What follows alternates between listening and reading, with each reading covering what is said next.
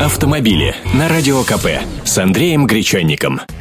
Здравствуйте. Можете швырнуть в меня камнем, можете разбить свой приемник, но я все же озвучу вам эту новость.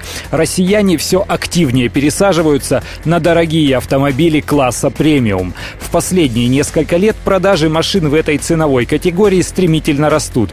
Агентство «Автостат» даже приводит цифры. В прошлом, 2012 году, сегмент премиум на российском рынке увеличился на 63,5% по сравнению с 2008 годом. Премиум — это престижные марки, главные представители класса — марки большой немецкой тройки Audi, BMW, Mercedes. За год они удвоили свои продажи в России. BMW плюс 92%, Audi плюс 103%, Mercedes-Benz плюс 116% к прошлогодним продажам.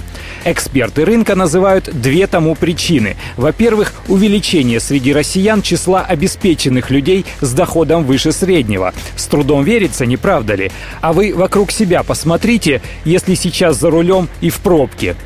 Вот, так уже ближе. Продолжаем.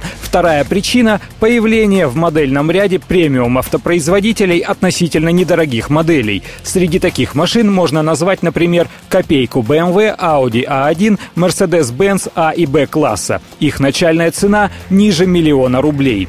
Что будет дальше? А дальше машин с пропеллером, прицелом и кольцами на эмблемах станет больше, в разы больше. А ведь есть еще Volvo, Cadillac, Lexus, Infiniti. Через год Acura появится в официальной продаже. Совсем хорошо заживем.